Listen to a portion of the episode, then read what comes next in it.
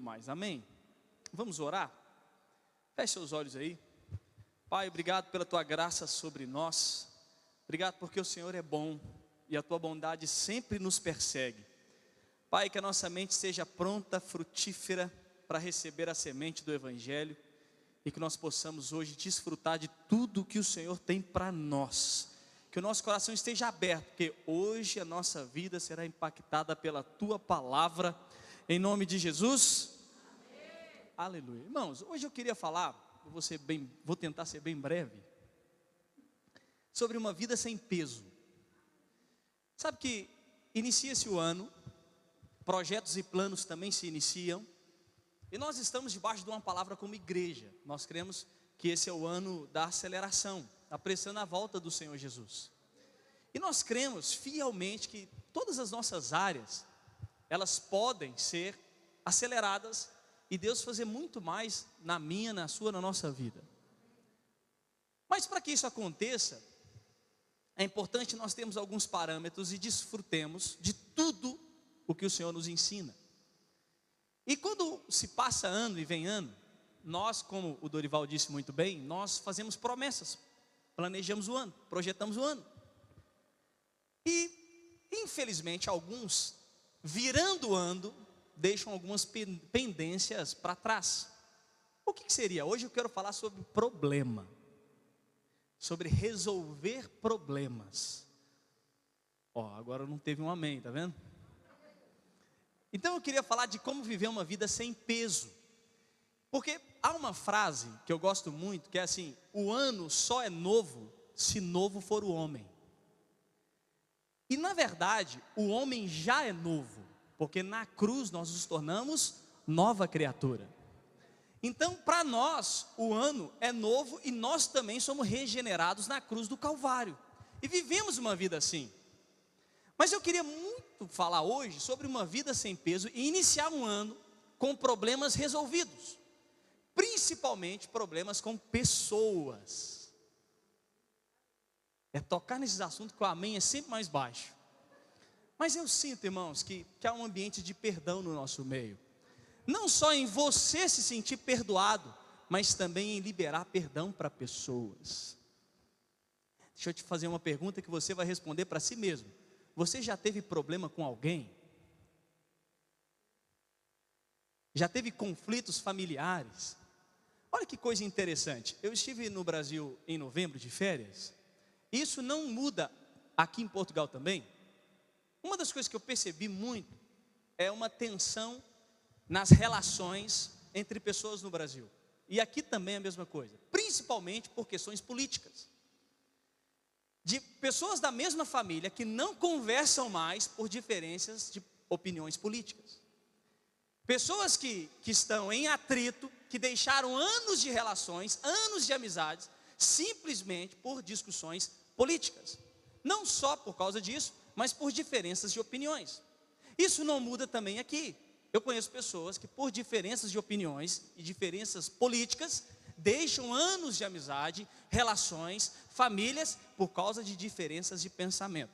Eu vou te fazer uma pergunta: você acha que você tem um pensamento diferente dessa pessoa que está sentada do seu lado em algum ponto da vida? Sim ou não? Todos nós temos opiniões e pensamentos diferentes. Mas existem certos temas e pontos que podem interferir ao ponto de rompermos com pessoas simplesmente por causa de diferenças de opiniões. Quem é um pouco mais próximo de mim, né? Os meninos sabem que eu sou uma pessoa que tem opiniões. E opino. Então, se você publicar algo no Instagram e eu não concordar muito, eu vou te mandar um comentário. Olha, eu penso um pouco diferente de você. Mas isso não num ponto de gerar um atrito, mas de gerar uma discussão saudável, ao ponto de, de relação. Mas hoje eu queria falar de um homem que por não resolver um problema da sua vida, teve uma área a qual a sua vida não se desenvolveu e que o Senhor o ensinou durante o caminho. Abra sua Bíblia aí então, no livro de Gênesis, no capítulo 27.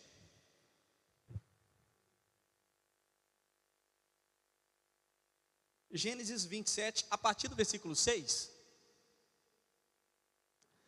A Bíblia diz assim: E eu vou ler até o versículo 19. Rebeca disse ao seu filho Jacó: Ouvi seu pai, ouvi seu pai dizer a seu irmão Esaú: Traga-me alguma caça e prepara-me aquela comida saborosa, para que eu a coma e o abençoe na presença do Senhor antes de morrer. Agora, meu filho, ouça bem e faça o que lhe ordeno.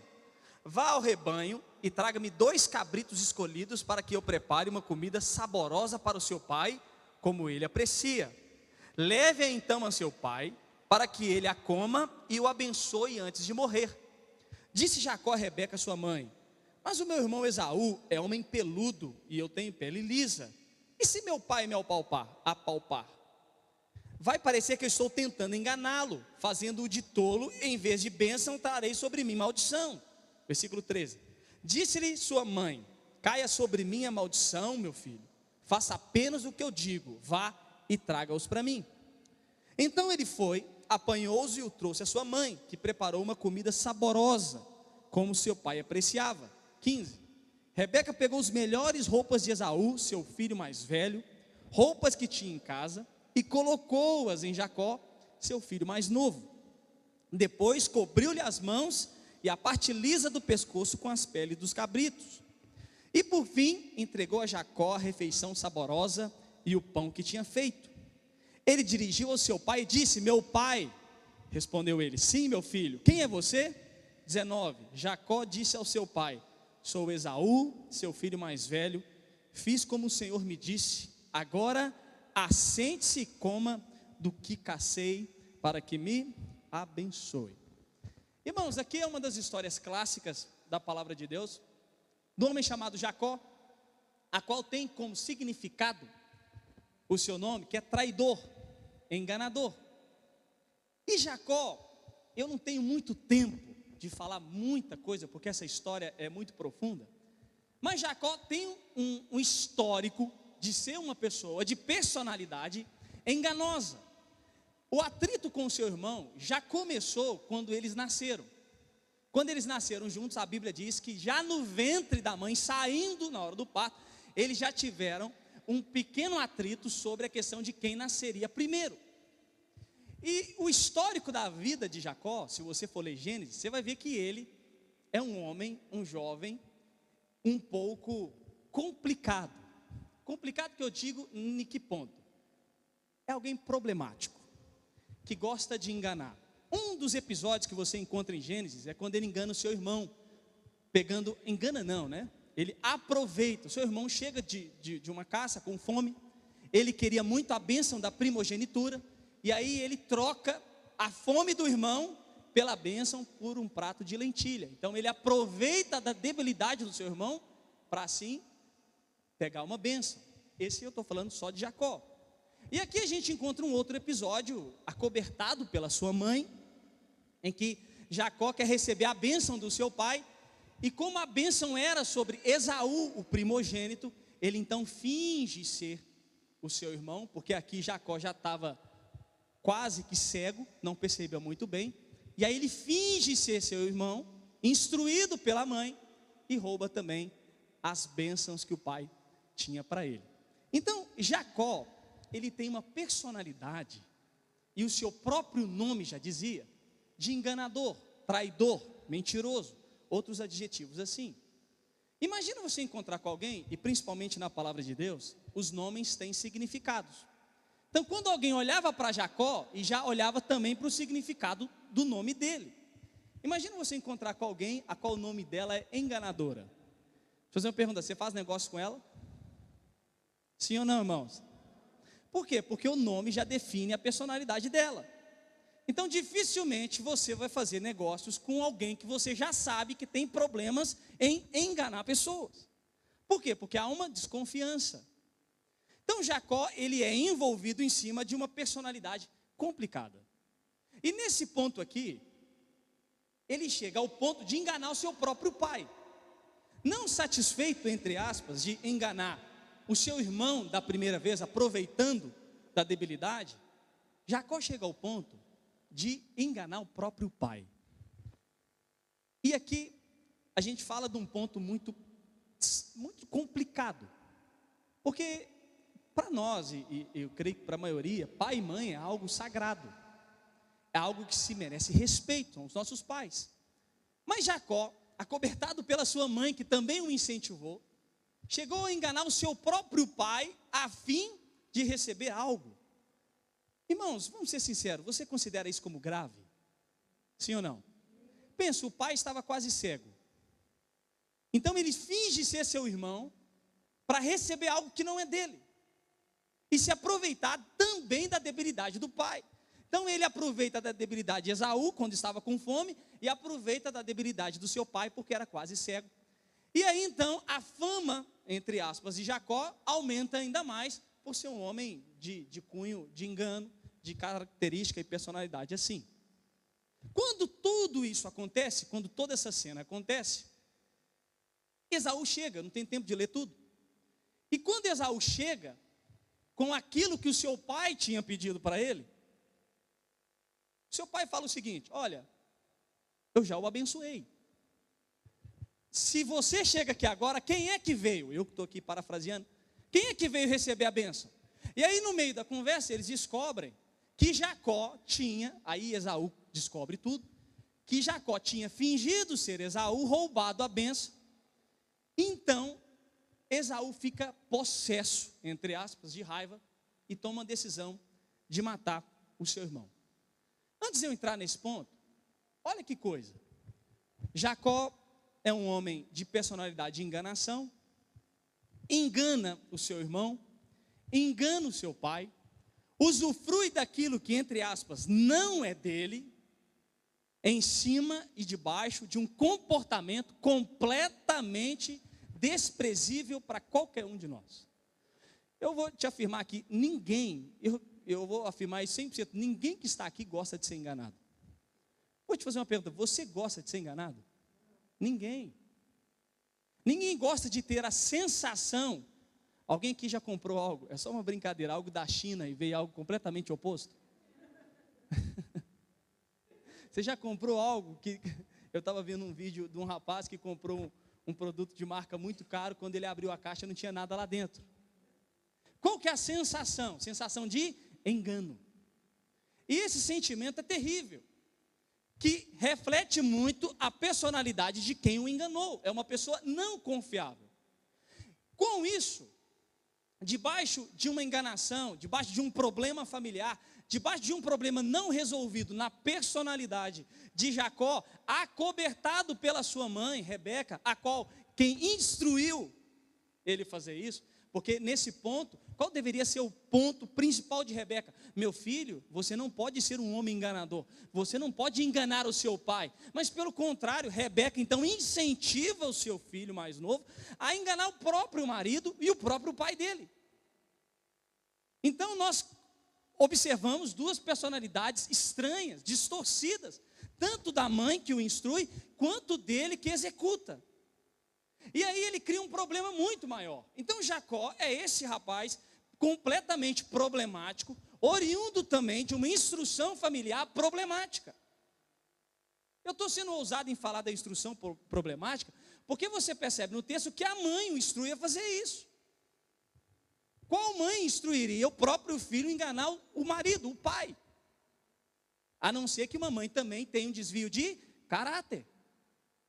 Então, o contexto a qual Jacó se encontra é um contexto completamente desnexo. Não faz sentido uma mãe instruir o seu filho a fazer aquilo e ele também executa isso, sabendo do erro. Como eu posso dizer, Jacó já era muito grandinho para tomar suas decisões. E aí ele cria um outro problema. Qual que é o outro problema? Em vez de Jacó, então, quando tudo acontece, Esaú descobre, e também o seu pai descobre, em vez de Jacó resolver o seu problema, o que, que ele faz? Foge. Foge por instrução também da sua mãe. Por quê? Logo após a descoberta de todo, de tudo aquilo que eles tinham arquitetado para fazer, Esaú então decide matar o seu irmão, dizendo: Assim que o meu pai morrer, eu o mato. E Rebeca, ouvindo o que Esaú diz, instrui Jacó então A resolver o problema, irmãos? Sim ou não? Não. A o quê? A fugir do problema. Olha que coisa. Lá no versículo 27, 41, Esaú guardou rancor contra Jacó, por causa da bênção que o seu pai lhe dera. E disse a si mesmo: Os dias de luto pela morte do meu pai estão próximos. O que, que ele está dizendo? Meu pai está quase morrendo. Então matarei meu irmão Jacó. Então agora ele tem um problema muito maior. Além de enganar o seu pai e seu irmão, ele é jurado de morte pelo próprio irmão. 42. Quando contaram a Rebeca o que seu filho Esaú dissera, ela mandou chamar Jacó, seu filho mais novo, ele disse: Esaú está se consolando com a ideia de matá-lo. Lembrando que Esaú é filho dela também. Não é só Jacó que é filho dela, Esaú também é filho dela. E ela então fica sabendo que ele quer matá-lo e chama Jacó. Qual que seria uma solução cabível, meu filho? Nós fizemos algo errado, não poderia ter feito isso, nós temos que resolver esse problema.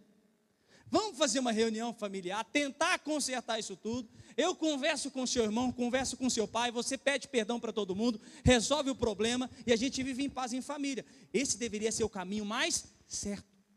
Mas não. Rebeca fala, 43, ouça, pois, o que lhe digo, meu filho, fuja imediatamente para a casa do meu irmão Labão em Arã fique com ele algum tempo, até que passe o furor do seu irmão. Para aqui. Então, há um problema que foi gerado e um problema de uma grande gravidade. Jacó engana o seu irmão, engana o seu pai, debaixo da cobertura da sua mãe. A sua mãe o incentiva a fazer, ele acata essa ordem, executa, engana. E quando o problema piora, ao ponto de Esaú, o seu próprio irmão, decidir matá-lo por causa daquilo, Rebeca então não resolve o problema e cria outro. Qual outro problema que Rebeca cria? Foge. Foge, porque se você ficar aqui, você vai morrer. Então, ele decide fugir. Primeira coisa que eu queria falar para os irmãos: problema foi feito para ser resolvido. Você tem duas coisas quando um problema acontece: ou você resolve ou você cria outro. Problemas são assim. Se acontecer um problema, e acredite em mim, problemas, por um lado, são bons, porque fazem você amadurecer. Ou você resolve um problema, ou você cria outro. Nesse ponto, Jacó resolveu ou criou outro? Criou outro, porque agora ele fugiu do seu problema, que ele mesmo gerou. Interessante, irmãos, é que eu vivi um episódio, e eu vou partilhar isso com os irmãos. Eu estava num ambiente há um tempo atrás, e era um ambiente de amigos. E aí a conversa vai, a conversa vem. E entre esses amigos eu, eu era o único pastor, mas todos crentes. E assim, eu tem hora que eu, que, que eu ouço algumas coisas que eu me contenho para não falar nada. Sério, eu falei, não vou falar nada, vou ficar em silêncio. Não fui convidado para falar, mas eram amigos. E no meio da conversa, a gente estava com, com, com pessoas que, que estavam paradas há muito tempo em relação à vida da igreja. E são amigos de muitos anos. Do nada, uma pessoa solta algo na mesa de algo que eu estava presente também, mas que aconteceu há oito, nove anos atrás. Quando eu ouvi aquele relato, eu confesso que eu fiquei perplexo. Porque é algo simples que tinha acontecido, no, eu, eu estava, mas não, não estava envolvido ah, no problema em si, que tinha acontecido há oito, nove anos atrás, a pessoa tinha carregado aquilo durante todos esses anos e jogou na mesa ali. Eu olhei para mim, que também estava lá, e vi que a minha vida andou. Cresceu. Mudei de país, fui ordenado ao ministério pastoral, estou cumprindo o que Deus me chamou. E ao sentar ali, eu olhei para pessoas que caminhavam comigo. Oito, nove anos da sua vida paradas por causa de um problema lá atrás, não resolvido. Eu confesso que eu me segurei para não falar nada. Se eu não vou falar, não vou falar, vou falar. Falei assim: olha, a vida andou e o problema ficou em você. Nós estamos falando de oito, nove anos que afetou completamente a sua caminhada cristã por causa de um problema que você não resolveu. Como é que você consegue andar oito, nove anos com um problema por não ter resolvido, mas o que? Fugiu do problema. Sabe o problema quando a gente foge dele? É que ele não foge da gente. Ele fica. Você saiu do ambiente, mas ele está aí em você ainda. Eu vou te fazer uma pergunta. Não responda, responda para si mesmo. Quando eu falo isso de problemas com pessoas, você lembra de alguém? Responda para si. Se você lembra de alguém, é porque você está carregando alguém que não deveria. E isso precisa ser resolvido. A gente está em janeiro, um ano de aceleração. Deus tem muito para nós. Mas Jacó é o tipo do homem que vai embora com seus problemas e não resolve. Então, há certas áreas da nossa vida que não caminharam até hoje, você não entende por quê. E eu posso te afirmar, possivelmente você deixou problemas para serem resolvidos, não foram, e a sua vida está travada até hoje. Ah, aconteceu isso comigo lá atrás há tantos anos. Aconteceu isso lá na igreja tal há tantos anos. Aconteceu isso na minha família há tantos anos. Ok, a vida andou e você vai ficar lá. Jacó é o tipo do homem que foge em relação a um problema que foi causado. Ele decide não resolver. Não resolver. Eu vou fazer uma brincadeira porque eu também sou adulto.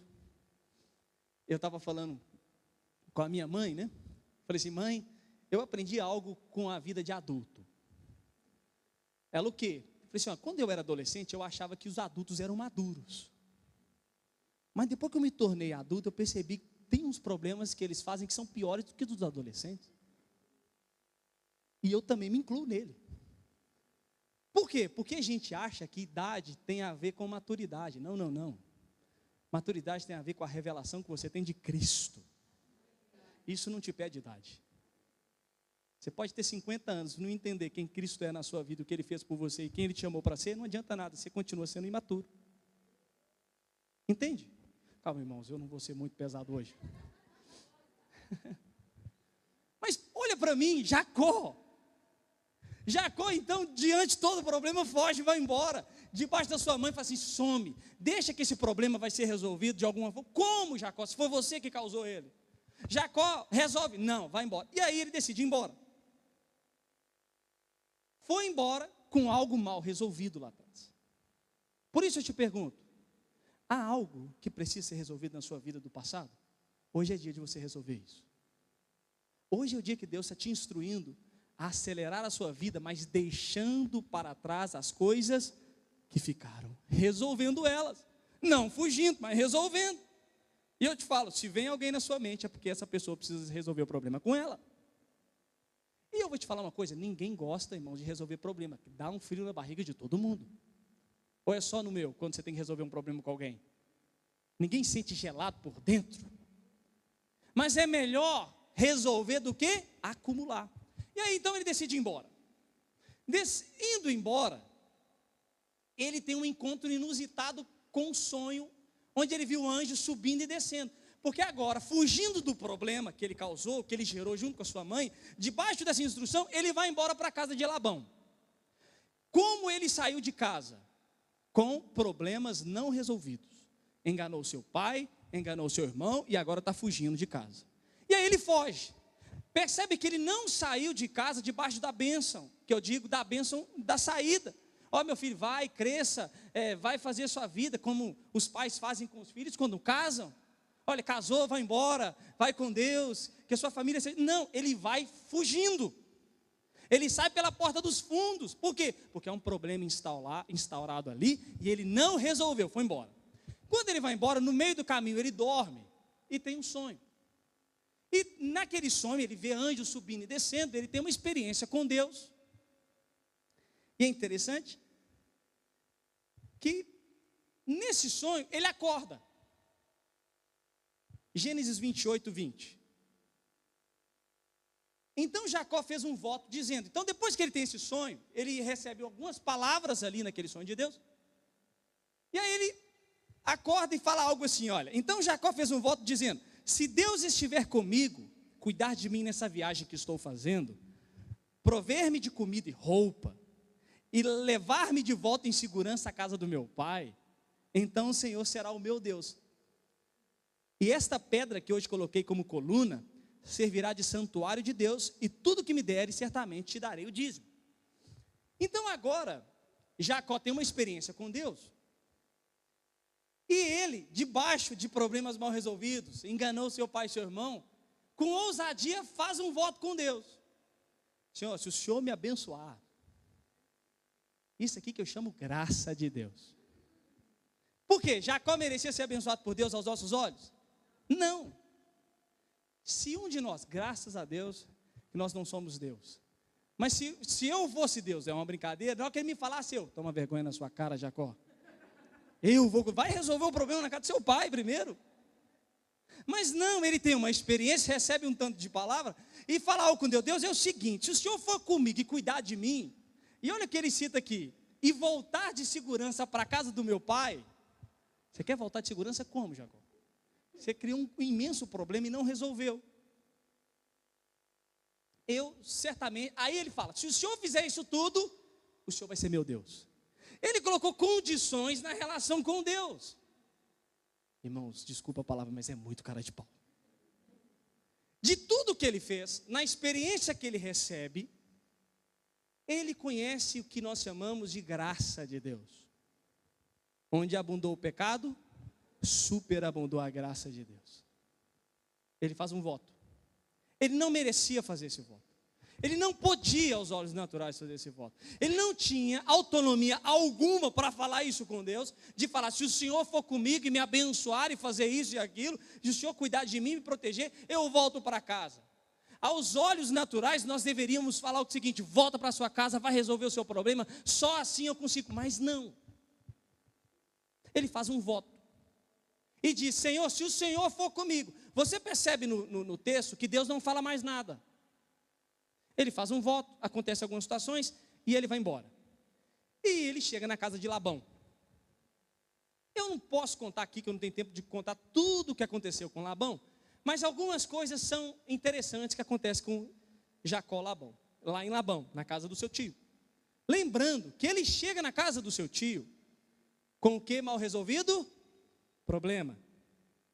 E agora chega debaixo de um voto com Deus que se Deus o abençoasse, o prosperasse, cuidasse dele, ele voltaria para a casa do seu pai. Ok. Quando chega lá, algumas coisas inusitadas acontecem com Jacó. Sabe o que? Jacó prospera. Jacó casa duas vezes, mesmo que enganado. Sabe que Jacó foi enganado também, né? Era para casar com uma, casou com outra.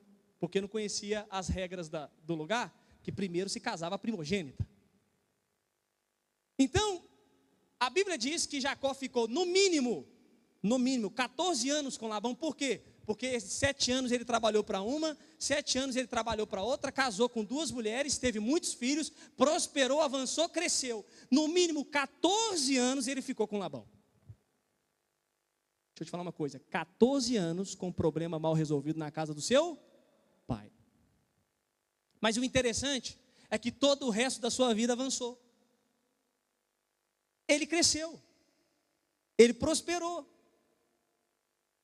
ele casou, teve filhos, enriqueceu. A Bíblia diz que Jacó ficou riquíssimo. Agora me responde algo: como um homem nesse poste, nessa condição, como enganador, pode prosperar? Graça de Deus. Não merecia, mas o Senhor o abençoou. A graça é o favor imerecido. Não faz lógica humana.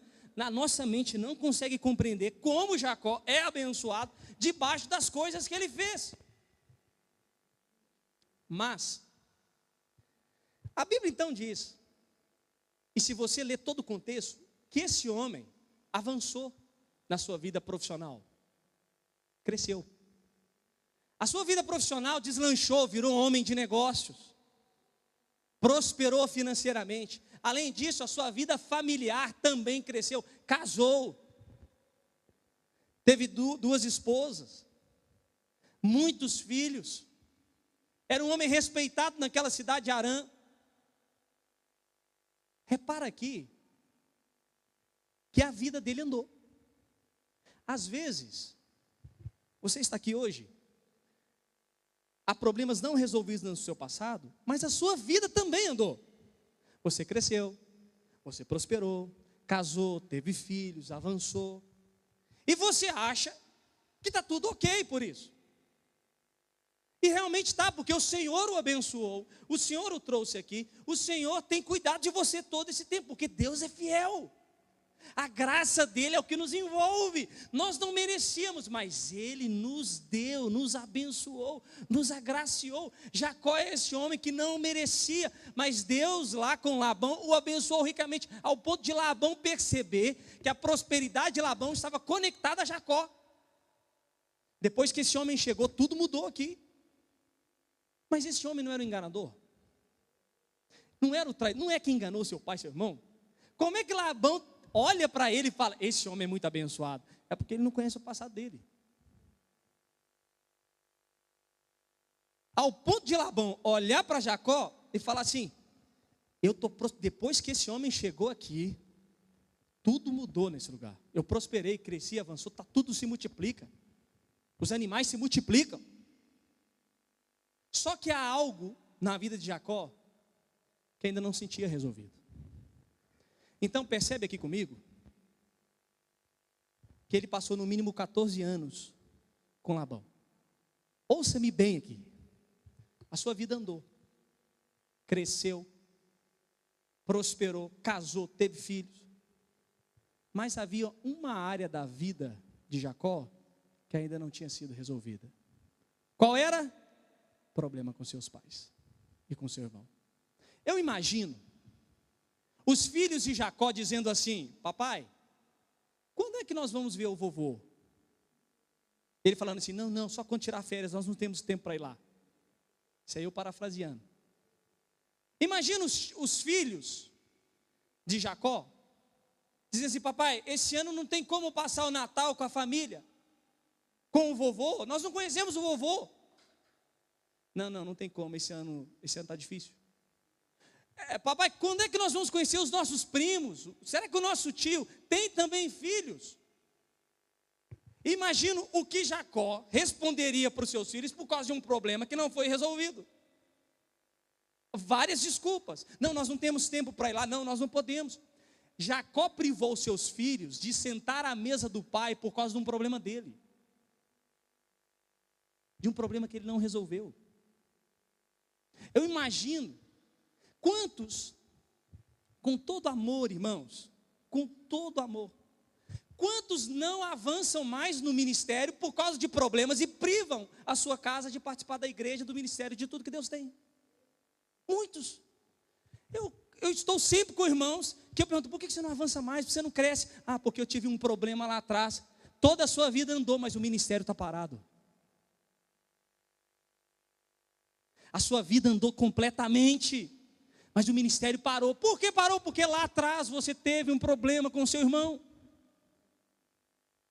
Quantos, olha para mim, com amor eu digo isso aos irmãos, não sentam à mesa com seus pais por causa de problemas do passado,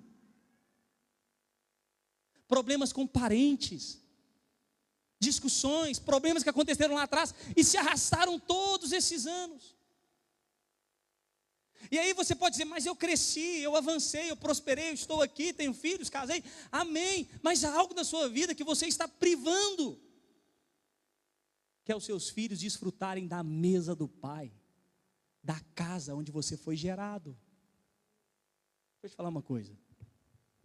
Jacó viveu mais de 14 anos com seu irmão nas costas, no coração. Tempo passou, mas em 14 anos ele sabia que tinha algo para ser resolvido lá atrás. Eu te faço uma pergunta para todos nós: há algo que precisa ser resolvido aí? E você tem carregado há tantos anos um irmão? Isso precisa ser resolvido. Por quê? Porque você percebe que quem tem seus problemas não resolvidos no passado, algumas áreas da vida não prosperam. Principalmente em questão de ministério. eu encontro com muitos irmãos, como eu disse aqui, que decidiram não envolver, crescer, avançar na igreja, no mistério, porque tiveram problemas lá atrás, há não sei quantos anos. E aí eu me, me dou o exemplo que eu citei para os irmãos, e eu sentar na mesa depois de oito, nove anos e ouvir um caso que se passou anos, que para mim já está muito do que resolvido, eu nem me lembrava disso. Confesso, eu não me lembrava do que tinha acontecido. E alguém me recordou, e essa pessoa está presa, fixada nesse problema, e oito, nove anos se passaram, e o ministério está completamente parado. E aí você, por quê? Porque você está há oito anos atrasado da sua vida ministerial. Ah, mas essa pessoa cresceu, avançou, prosperou, é super bem de vida. Sim, mas a área do ministério está completamente parada, porque está há oito anos parado. Não só isso, meu irmão. Família. Pai, mãe. Situações com amigos, parentes. Eu estava vindo um caso, ou eu fiquei assustado com o que eu vou te contar aqui. Estava ouvindo um pastor contando que foi receber um membro da sua igreja na sua sala pastoral. E esse membro estava desesperado. Sabe o que aconteceu? Diz ele que, quando ele sentou, ele estava no desespero, que ele ficou assustado. E ele começou a dizer o seguinte: estava eu e meu amigo, grande amigo de muitos anos, conversando, e tocamos num ponto sobre política. Nós começamos a ter divergências, ao ponto que a discussão ficou tão calorosa que eu peguei uma barra de ferro e meti na cabeça dele. Ao ponto de meu amigo agora estar em coma, e eu estou desesperado, que eu não sei porque eu fiz isso. E esse pastor contava isso. E olhava para aquele homem, desesperado em deixar um problema chegar ao ponto de quase matar o seu amigo ou destruir completamente a vida do amigo por causa de um problema não resolvido. Quantas pessoas eu sinto às vezes para conversar e tem problemas de 5, 6, 7 anos atrás e a sua vida estão paradas por causa disso. Ah, pastor, eu cresci, eu avancei, mudei de país, mudei de, de cidade, mudei de bairro, mudei de tudo, fui para outra zona, fui para outro distrito, estou crescendo, estou ganhando dinheiro lá, minha família cresceu. Sim. Mas que dia que você vai levar os seus filhos para conhecer os seus pais? Jacó não tinha essa oportunidade. Então eu imagino, como eu disse, Jacó sempre dando uma explicação para os seus filhos no dia dos pais. Imagina no dia dos pais. É, papai, hoje nós não vamos à casa do vovô, não? Não, não tem como ir lá. Ah, não, seu avô está viajando. Porque você sabe que quem não resolve o problema fica inventando algumas coisas, né? Para não contar para os filhos que tem um problema. Ou então, nós não vamos ver o tio, não, vai ver o tio, não. O tio, tio viajou, o tio mudou de cidade, está longe. Perceba uma coisa: Jacó passou no mínimo 14 anos com Esaú nas suas costas, no seu coração. Às vezes você está aqui me ouvindo e tem uma situação que anos perdura no seu coração, que o tempo passa, mas só de ouvir essa mensagem ela brota aí de novo. Mas hoje é dia de você liberar esse problema. Hoje é dia de você liberar esse problema. Sabe por quê? Olha que fantástico que acontece agora. Aí, situação acontece, Jacó então decide voltar para casa depois de longos anos carregando seu irmão. Repare algo aqui a vida dele quase toda andou, mas algumas áreas da sua vida não andou, principalmente a área familiar. Nunca prive os seus filhos de sentar à mesa dos pais. Mas Jacó fazia isso. Até então que Jacó decide voltar. E olha o que a Bíblia diz em Gênesis 31, 3. E o Senhor disse a Jacó: quando Jacó decide voltar, volte para a terra dos seus pais. Isso é Deus falando com ele e de seus parentes, e eu estarei com você. Opa! No início, quando ele saiu, ele pediu: Deus, seja comigo. Deus não respondeu. Deus o abençoou como um sinal de que estava com ele. Mas agora, quando ele decide voltar para casa, Deus fala: Eu estou com você. Interessante esse ponto. Porque quando ele encontrou com Deus naquele sonho, e fez um voto com Deus, e Deus fez altas promessas para ele no sonho, que seria com ele, que eu o abençoaria. Quando ele acorda, e o voto, ele fala: Senhor, seja comigo. E se o Senhor me proteger, cuidar de mim, e eu voltar para casa bem, da casa dos meus pais, eu vou entender que o Senhor é meu Deus. E aí, 14, mais de 14 anos se passam, a vida prospera, avança, mas um problema não resolvido estava ali, parado. E aí então, ele decide voltar. Quando ele decide voltar, Deus fala com ele de novo. E aí, olha o que, vou ler de novo, Gênesis 31, 3. E o Senhor disse a Jacó: Volte para a terra dos seus pais e de seus parentes, e eu estarei com você. Deus ia com ele. Por que, que Deus estava indo com ele? Porque ele sabia que Jacó estava indo resolver um problema. Jacó, eu te abençoei todo esse tempo. Eu sei que você tem avançado, crescido, você casou, tem filho. Mas há algo que precisa ser resolvido. E o dia que você decidir resolver o problema, eu sou contigo. Eu vou. Eu vou estar lá.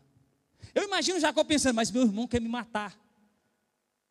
Ninguém vai tocá-lo. Porque eu sou o seu Deus, Jacó. Mas você precisa ir lá resolver o seu problema. E a Bíblia então agora diz que Deus diz: Eu sou contigo. Eu vou com você. E aí ele decide ir. Ele pega todo mundo, pega a sua família, pega todos os seus bens, seus filhos, esposa, empregados, pega tudo e decide voltar para a casa do pai. Só que quando você vai lendo o contexto, e eu te aconselharia a ler em casa, tudo, ele vai debaixo de medo. Por que, que ele vai debaixo de medo? Porque ele estava jurado de quê, irmão? Vocês lembram? De quê, irmãos? Morte. Ele sabia que a possibilidade de morrer no retorno era grande. Por quê? Porque o seu irmão tinha o quê? Jurado que quando seu pai morresse, ele ia matá-lo. Então, eu vou te falar uma coisa: é um retorno fácil? Sim ou não? Irmãos, vamos ser sinceros: não é um retorno fácil. Nem sempre os problemas que você precisa resolver são fáceis de resolver. Porque requer muita coisa. Muita coisa aconteceu. Muita situação foi vivida. E muito tempo se passou, você não sabe como o outro lado está. Você não sabe como Esaú está. Então Jacó volta. Volta debaixo de medo, e você percebe o medo dele, que quando ele vai se aproximando, ele vai enviando presentes para o seu irmão para ver se dá uma amenizada. Por quê? Porque ele sabia, esse é o grande sinal que você que a gente percebe que Jacó não tinha esquecido do problema. Porque se ele tivesse esquecido o problema, ele ia voltar para casa como? Em paz, pela porta da frente, mas não, ele sabe como ele saiu de lá. Nessa volta, com aquele tanto de gente, seus filhos, esposas, propriedades, animais, Jacó está apreensivo o tempo inteiro. Por quê? Porque ele sabe que há uma promessa de morte de um problema não resolvido lá. Nesse meio do caminho, Oh Deus, ele tem uma outra situação. A famosa passagem que a gente vê Jacó lutando com o anjo. Os irmãos já ouviram falar disso? Tem até umas musiquinhas, né? Jacó segurou o anjo. Não vou cantar as músicas pentecostais agora, não. Mas tem essas músicas. Um, um, um recado para vocês, entendeu? então, nesse processo entre saída da casa de Labão até a casa do seu pai, Nesse processo de conflito individual, que ele decidiu voltar, aqui ele começa o seu conflito pessoal. Será que eu tenho que voltar mesmo? E se meu irmão me matar? O que vai ser dos meus filhos? Minha esposa, eu vou perder todo mundo, mas ele jurou me matar. Ah, mas será que o meu irmão. Você fica remoendo o problema o tempo inteiro. Irmãos, seja sincero, todos nós, quando a gente tem um problema não resolvido, isso fica ou não fica remoendo dentro da gente? É só comigo que isso acontece, sério? Fica aquela coisa assim. E quando a pessoa chega no mesmo ambiente? Você tem um problema com ela? Se ela entrou naquela porta, você sai por aquela, né? E quando ela senta na mesma roda de amigos? Você não consegue olhar para ela. Então eu imagino essa, essa travessia, essa trans, transição de Labão para a casa do seu pai, o sentimento de falar: meu Deus, o que vai ser agora? Se meu irmão ainda vai me matar, ele vai me matar como? Vai me matar na frente dos meus filhos? Será que eu, que eu vou receber uma advertência? Eu vou ser envergonhado na frente de todo mundo? Porque agora eu sou um outro homem, não sou mais esse enganador. Mas, mas imagina o conflito individual desse homem voltando para casa. Os irmãos estão comigo? Estão me acompanhando? Está todo mundo em silêncio? Acho que a palavra está sendo. e aí, nesse processo entre Labão e a casa do seu pai, ele tem uma outra experiência com Deus. Eu vou ser simples e objetivo, rápido. Gênesis 32, 24. Olha, e Jacó ficou sozinho. Então Jacó encontra com um anjo. E olha que coisa inusitada. Jacó começa a lutar com o anjo. Lutar com o anjo. Já reparou isso? Já pensou nisso? Irmãos, ela não é uma, uma situação inusitada, né? Você lutar com o anjo. Aí ele começa a lutar com o anjo. Aí no meio dessa luta, o anjo decide ir embora. E Jacó fala assim: Você não vai embora, não. Você vai me abençoar. Mas que ousadia desse homem. Primeiro ele falou com Deus que se Deus o abençoasse, Deus seria o Deus dele. Agora ele encontra com o anjo, luta com o anjo, quer obrigar, entre aspas, o anjo a abençoar ele. Olha aqui. Então, Gênesis 32, 24. E Jacó ficou sozinho. Então vem um homem que se pôs a lutar com ele até o amanhecer. Eles lutaram a noite toda. Quando o homem viu que não poderia dominá-lo, insistente. O homem viu, esse homem está me dando trabalho tocou na articulação da coxa de Jacó, de forma que deslocou a coxa enquanto lutavam. Eu brinco que agora o anjo usou poderes divinos. Já que está difícil, eu vou dar uma desarticulada nesse homem. 26. Então o homem disse: Deixe-me ir, pois o dia já desponta. Mas Jacó lhe responde, respondeu: Não te deixarei ir, a não ser que me abençoes. Opa! Um homem determinado. 27. O homem perguntou: Qual o seu nome? Para aqui. Irmão, você acha que o anjo não sabia com quem ele estava lidando? Você acha que o anjo não sabia que ele chamava Jacó? Irmão, você acha que. Você crê que Deus conhece seu nome? Você crê que Deus conhece seu nome? É claro que esse anjo sabia com quem ele estava lidando. Aí ele responde assim: Jacó, respondeu ele. Olha aqui. O anjo sabia com quem estava lidando. Mas era necessário Jacó reconhecer quem era. Eu sou Jacó. Eu sou o traidor. Eu sou o mentiroso. A exposição do anjo naquela luta não era para realmente saber o nome, porque é óbvio que o anjo sabia o nome dele. Era porque Jacó reconhecesse que ele era um homem enganador. Quem você é? Eu sou Jacó. Sabe o que ele estava dizendo para o anjo? Eu sou um enganador. Eu sou mentiroso. Ah, então você está querendo que eu te abençoe sendo esse homem? Jacó, você não pode voltar para a casa do seu pai sendo Jacó. Sabe por quê? Porque quando você encontra comigo, você é um novo homem, Jacó. Jacó, você lutou comigo a noite toda. Mas você continua lutando comigo do jeito antigo. Como Jacó. Jacó, você quer voltar para a casa do seu pai como Jacó? Debaixo da mesma palavra, do mesmo nome, como traidor, enganador? Jacó, acorda. Jacó, eu mudei você.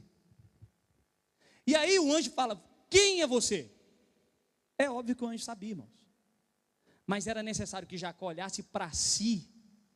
Fala, eu preciso da tua graça. Por que, que eu preciso da tua graça? Porque eu sou traidor, eu sou enganador, eu enganei meus irmãos, o meu irmão, enganei meu pai, estou voltando para lá. E você está voltando como? Como Jacó? Não, agora você não volta como Jacó. Olha o que acontece. Quando ele responde que ele era Jacó, ele reconheceu quem era. Versículo 28. Então disse o homem: Seu nome não será mais Jacó, mas sim Israel, porque você lutou com Deus e com homens e venceu. Deus mudou o nome dele. Deus alterou o nome. Não, não, Jacó, você não vai voltar para casa do seu pai como Jacó você vai voltar para casa do seu pai com outro nome, como Israel. Israel significa príncipe que lutou com Deus. Então, retornando para casa, ele não volta como enganador, ele volta como Israel. Por quê? Porque ele encontrou com Deus, com o anjo. Deixa eu te fazer uma pergunta: você encontrou com Deus? Você encontrou com Deus, irmãos? O seu nome foi mudado? Hoje você é filho de Deus? Então, hoje você resolve o problema com nome novo.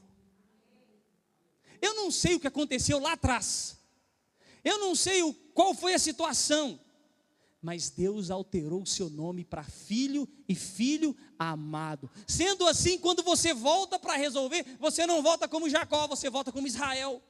Porque ele mudou o seu nome, mudou a sua vida, mudou tudo. Então, quando ele encontra com o anjo, o anjo faz o seguinte: Quem é você? Eu sou Jacó. Ah, agora sim você reconhece quem tu és. Você é um enganador. Então é necessário que Jacó olhasse para si e entendesse que ele tinha um histórico de algo. Aqui que a graça entra. Por que, que aqui que a graça entra? Porque agora ele volta para casa com outro nome. Irmãos, eu não sei como era o seu passado e nem quero saber. Como você era conhecido como mentiroso, prostituto, enganador, o que eu quero saber, você crê que o seu nome foi mudado? Vou te fazer essa pergunta de novo. Você crê que seu nome foi alterado? Você crê que agora tudo se fez novo na sua vida, que as velhas coisas se passaram e tudo se fez novo? Você crê nisso? Então você já não é mais o que diziam que você era, hoje você é filho de Deus. E aí Jacó então volta para casa com nome novo. Voltando então, depois dessa experiência, o anjo troca o nome. E por que, que era importante o anjo trocar o nome? Porque ele precisava entender que agora ele voltava diferente mudou. Eu lembro uma vez que eu tive uma. Eu tinha um, um amigo, um amigo de muitos anos, a gente até viajava junto. E uma vez a gente foi tirar, no Brasil se chama CPF, a gente foi tirar o NIF juntos. E aí tinha uma fila muito grande lá. Sabe o que, que ele fez? Eu acho que eu tinha 13 anos. Ele, ele conseguiu um amigo na fila foi lá para frente e me deixou lá atrás. Meu amigo. Só que ele estava querendo me fazer raiva. Quando ele estava quase sendo atendido, ele foi lá e falou: Vamos lá para frente. Eu não vou. Por quê? Porque eu fiquei. Com, eu, assim, se ele tivesse me chamado logo em seguida, eu, eu ia. Só que ele me deixou lá e foi lá para frente. A gente estava junto, no mesmo lugar, na mesma fila. Aquilo gerou um ódio no meu coração. Um ódio, por, acredite em mim, um ódio por causa do NIF. Você está rindo, mas você pode criar ódio por causa de coisas pequenas hoje, mas naquela época você achava que era enorme. Aí, quando ele me chamou, eu falei com ele: não vou. Eu estou aqui, eu espero. Nós ficamos cinco anos sem se falar. Me dá um desconto que eu tinha 12 para 13 anos. Né? Mas nós ficamos cinco anos por causa de um NIF. Não, deu mais de cinco, porque se eu tinha 12, eu converti com 19. Não, esquece, sete anos. Só depois, e a gente era vizinho de frente. Eu morava aqui e ele morava logo à frente, uma casa abaixo. A gente viajava juntos. Íamos para a escola juntos, éramos da mesma turma. Mas eu consegui ter a capacidade de ficar mais de sete anos sem falar por causa de um NIF. Parece pequeno, mas tem pessoas também que nutrem problemas pequenos e que hoje não conseguem resolver por causa disso. Sabe quando que eu consegui resolver o problema? Quando eu me converti. Quando o Senhor me converteu, me mudou. E aí algo aconteceu. O dia que eu vi, na hora o Espírito Santo falou comigo: Vale um NIF? Anos de amizade, de viagens, por causa de algo pequeno. Mas eu só percebi que era algo pequeno depois que meu nome foi mudado. Enquanto meu nome não foi mudado, foram sete anos achando que era um absurdo ele não ter ido me chamado para a fila com o NIF. Você está aqui me ouvindo e também carrega problemas assim. Ou então seu problema é maior. Lesaram você, roubaram seu dinheiro, te enganaram sendo mais fundo, abusaram de você na infância, fizeram coisas completamente terríveis, a qual não é digno de resolução de problema, mas eu vou dizer algo: tudo se fez novo, ele fez uma nova criatura aí. Você agora é filho e filho amado de Deus. As velhas coisas se passaram e tudo se fez novo. Aleluia. Aleluia. Então, quando eu, depois da minha conversão, que o Senhor me encontrou e me mudou, quando eu olhei para aquele amigo, eu pensei, sete anos jogado fora, simplesmente por causa de uma fila, de um NIF e de um orgulho barato. Não, não vou viver. E era terrível, porque como ele era meu vizinho de frente, a gente sempre se via. E eu assim, né? Como detentor, mas eu não percebi que eu carreguei durante sete anos. Eu estive com, ele esteve comigo sete anos da minha vida, mesmo sem estar presente.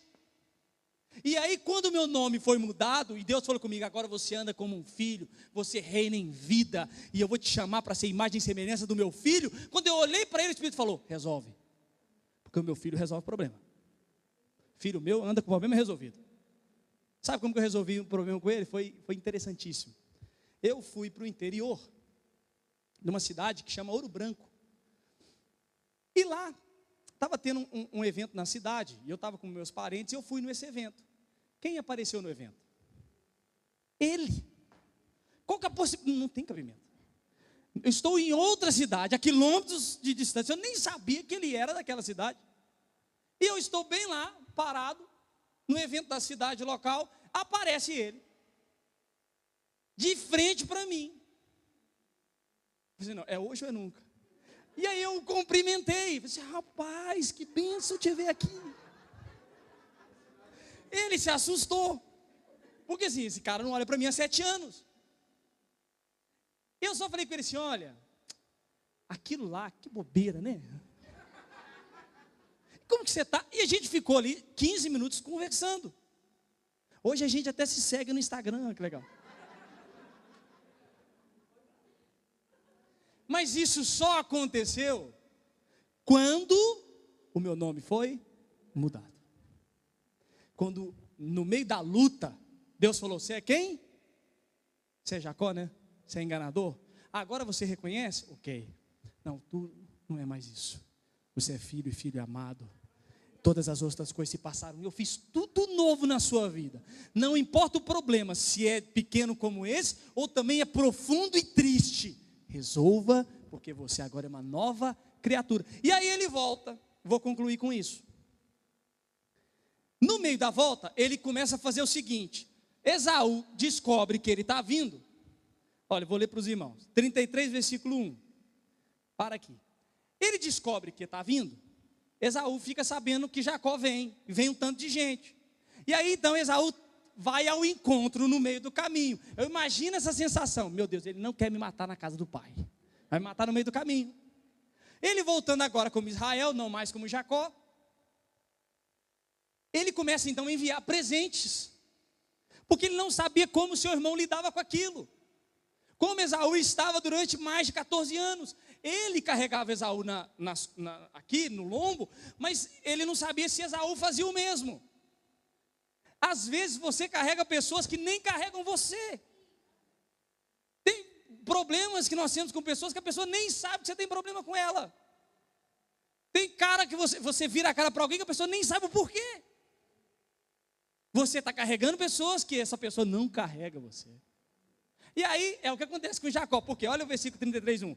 Quando Jacó olhou e viu Esaú estava se aproximando, com 400 homens, dividiu as crianças espalha todo mundo, espalha, espalha, é o que ele fez. Entre Lia, Raquel e duas servas. Colocou as servas e os seus filhos à frente. Coloca os meninos à frente. Se vai morrer, ele vai ter compaixão, pelo menos, das crianças. Li seus filhos depois. Ele foi o último. Ele colocou todo mundo na frente. Para gerar uma compaixão. E Raquel, com José por último. Tipo assim, se for para matar, mata todo mundo primeiro. Que aí dá tempo de eu pelo menos sair correndo. Ele mandou todo mundo na frente e ele foi por último. Eu imagino que como forma de sensibilização. Olha, minha família, meu irmão, não faz isso. Ah, são 14 anos. Olha os meninos, tá doido para te conhecer. Cadê os priminhos deles? Põe. E ele vai por último. Versículo 3. Ele mesmo passou à frente. Aí agora ele passa à frente e aproximar-se do seu irmão, curvou-se até o chão sete vezes. Sete é o número da perfeição. Até se humilhar completamente. Ele viu seu irmão e caiu em terra. Mas olha isso. Mas Esaú correu ao encontro de Jacó e abraçou ao seu pescoço e o beijou.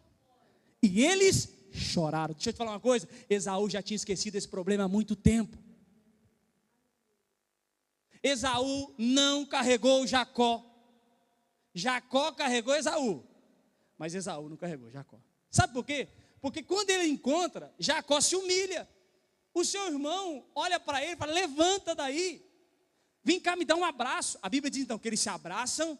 Ele beija o seu irmão e os dois choram. Por que, que, os dois choram? São 14 anos sem intimidade, sem presença, sem reunião familiar. São 14 anos distantes. Não tem tempo para falar de problema que se passou, Jacó. O que importa é que Jacó, você está vivo, está aqui. Vamos comemorar, vamos fazer uma festa. Meu pai vai alegrar em te ver. Repara aqui. São 14 anos carregando Esaú. E quando ele encontra com Esaú, Esaú lida como se não existisse problema nenhum. Irmão, às vezes você carrega problemas com pessoas e essa pessoa não está carregando você. Eu preciso te falar essa verdade. Às vezes você supre sentimentos, percepções, julgamentos de algo, de alguém, e eu te falo, a pessoa nem sabe que isso aconteceu. E aí, já viu quando você encontra com ela? Você fica meio assim, a pessoa, oh irmão, a paz do Senhor Jesus, que bom te ver. E a pessoa toda assim, a paz do Senhor. E a pessoa não sabe o que aconteceu. E nós, como vivemos em comunidade, vivemos em família, tanto na igreja quanto na sua casa, é comum escutarmos coisas que não gostamos às vezes, vemos alguns comportamentos desnecessários, mas é comum no ambiente familiar. Mas o perigo é de você carregar Esaú 14 anos e descobrir no final de que carregou à toa. Que Esaú nem se lembrava mais do problema que tinha acontecido. Por fim, eu vou te falar uma coisa. Na vida de Esaú, o tempo passou e o tempo foi suficiente para curá-lo e perceber que o seu irmão vale mais do que qualquer outra benção. Deixa eu te falar uma coisa: o seu irmão vale muito mais do que qualquer outro tipo de problema. Foi o que Esaú percebeu com o tempo. Pô, a gente brigou, meu irmão era menino. Hoje nós somos homens. Ele tem filhos, eu também. Nós temos família. Eu vou perder tempo fazendo um relatório do que passou nesse tempo todo, não. Eu vou beijá-lo, vou abraçá-lo, nós vamos chorar junto, vamos fazer uma festa. Porque o meu irmão voltou para casa. Jacó descobriu então, como eu disse no fim, que por 14 anos com Esaú foi completamente uma caminhada desnecessária. Bastava simplesmente voltar para casa, resolver os seus problemas. Mas, pastor, será que o tempo não foi um bom remédio? Sim, existem acontecimentos na nossa vida que precisam de um tempo de maturação. Eu entendo isso. Existem problemas que acontecem que precisam de um tempo de percepção, de análise, mas não 14 anos. Não 10 anos, não 5 anos, nem 2 anos. É um tempo de tratamento que Deus vai falar, agora vai lá e resolve. Ah, mas ele fez isso comigo, então perdoa, dá sua outra face, porque você anda como eu ando. Então, nesse ano, inicie o ano com uma vida resolvida. Tudo resolvido.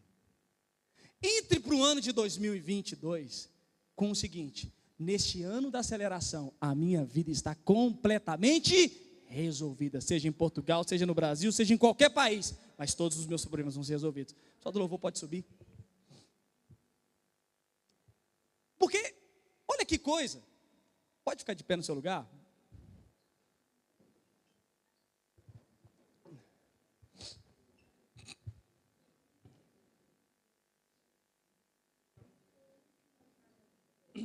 Olha aqui para mim. há muita vida para você nessa decisão. Sabia que as suas orações podem ser interrompidas por causa de problemas não resolvidos com irmãos? Quer ver? Eu vou ler para você. Pedro 3,7. Olha o que Pedro 3,7 diz. Do mesmo modo, vocês, maridos, e aqui marido e esposa pode falar do seu próximo, do seu irmão, Sejam sábios no convívio com suas mulheres e tratem-nas com honra, como parte mais frágil e como herdeiras do dom da graça da vida, de forma que não sejam interrompidas as suas orações. Aqui Pedro diz que a partir do momento que o marido não trata bem a sua, a sua esposa com honra, com graça, a sua oração é interrompida. E isso se aplica também aos irmãos. Às vezes, problemas não resolvidos com os irmãos estão interrompendo áreas da sua vida travando, paralisando. Mas para que a gente decida isso, é importante que você olhe para si e fale: Eu não quero mais viver com isso. Eu não quero mais carregar ninguém.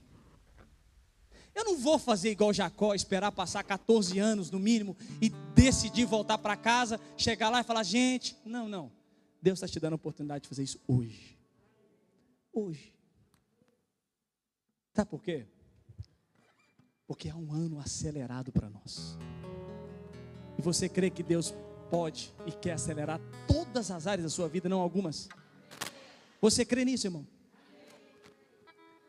É importante então. Porque eu imagino o tanto de tempo que Jacó perdeu na casa do seu pai. As comunhões, as festas de família, os aniversários. Tem gente que não vai em aniversário da família porque não conversa com algum parente. Ouça-me aqui. Hoje é dia de você liberar perdão. Hoje é dia de você pedir perdão. Porque às vezes não fizeram mal para você, mas você gerou mal a alguém. Mas hoje é dia de liberar perdão. Hoje é dia também de pedir. Por que, que o anjo falou com Jacó, seu nome? Para que a soberba dele caísse por terra. Tiago 4,6 fala assim: olha, presta atenção. Mas ele, Deus, nos concede graça maior. Por isso diz a Escritura: Deus se opõe aos orgulhosos, mas concede, concede graça aos humildes. Então, todo orgulhoso, há uma oposição divina eu vou te falar algo: quando o diabo te opõe, você, se, você corre para Deus. Mas e quando Deus te opõe? Você corre para quem? A Bíblia diz aqui que Deus se opõe aos orgulhosos, porque os orgulhosos não querem reconhecer a si mesmo, mas Ele concede graça aos humildes. Irmão, há um coração humilde dentro de si. Sabe o que é esse coração humilde? É perceber que ou você precisa liberar perdão ou você também precisa pedir perdão para alguém. Nesse ano da aceleração, eu creio, eu creio que Deus vai acelerar todas as áreas da sua vida. Eu creio que Deus vai acelerar tudo, sabe por quê? Porque hoje você já não é mais Jacó, você é Israel. Você já não é mais criatura, você é filho. E por ser filho de Deus, você anda como tal. Então eu queria agora, você fechar seus olhos aí. Um novo ano. 2022 e o ano está correndo. Mas feche seus olhos aí. E eu queria que algo agora ficasse bem particular, seu. Seu. É seu. Quando eu ministrei isso tudo, brotou alguém no seu coração? Ou passou alguma situação dentro de si? Sério, fecha aí seus olhos. Olhe para dentro de si. Quando você fecha os olhos, você olha para dentro de si. Nesse ano que está iniciando, eu vou te fazer uma pergunta. Em toda essa exposição, você se recordou de alguém? A qual você fala, eu preciso resolver com essa pessoa. Eu preciso falar com ela que, que o, ano, o tempo passou, eu, eu libero perdão para ela. Ou então há, há alguma situação que você fala, eu preciso pedir perdão. Preciso chegar lá e falar. Porque nós estamos iniciando, um novo ano. E ano, ano novo, tudo novo. Porque novo é o homem em Cristo. Pai, eu te peço que o coração dos irmãos sejam quebrantados, quebrantados agora. Pai, se existe algo que precisa ser resolvido, nós queremos viver uma vida completa em Ti. Todas as áreas da minha vida podem ser impactadas pela Tua palavra, podem ser inundadas pelo Teu favor. Pai, se existe alguma necessidade de liberar perdão, nós liberamos agora. Se há alguma necessidade de pedir perdão, nós decidimos perdoar. Porque essa, essa é a nossa característica. Nós somos filhos, não somos Jacó, somos Israel. Não somos criaturas, somos filhos. Andamos com Ele, reinamos em vida, nos comportamos como Jesus. Perdoamos a quem nos ofende. Perdoamos. E nesse ano que nós cremos que vai ser um ano acelerado em todas as áreas da nossa vida, nós resolvemos deixando para trás as coisas que ficaram, deixar para trás, resolvendo tudo lá. Prossigo para o alvo da soberana vocação. Por isso, aí agora, se alguém veio à sua mente, comece a falar, Pai, hoje, hoje eu libero são dois, três, cinco anos. É uma mágoa profunda. Foi um abuso que aconteceu na infância. Foi alguém que depreciou financeiramente, que me roubou. Alguém que puxou meu tapete na empresa. Alguém que me frustrou no ministério. Hoje, hoje, ficou. Pai, foi eu que fiz o mal a alguém. E hoje eu reconheço isso. Eu fiz. Eu fiz. Hoje eu peço perdão. Pai, nós nos colocamos aqui, porque nesse ano que se inicia, o ano da aceleração, todas as áreas, não só financeira, não só familiar, mas tudo aquilo que me envolve vai ser acelerado pelo Senhor. Sendo assim, nós nos expomos na tua graça e dizemos: Senhor, faça a tua vontade entre nós. Comece a orar no seu lugar aí. E deixe que o Espírito, o Espírito, simplesmente o Espírito toque você. Toque o seu espírito também. Deixe que o Espírito de Deus toque a sua alma. E comece a dizer: Eu tenho uma vida de reino para você. Chega de carregar pessoas. Chega de problemas não resolvidos.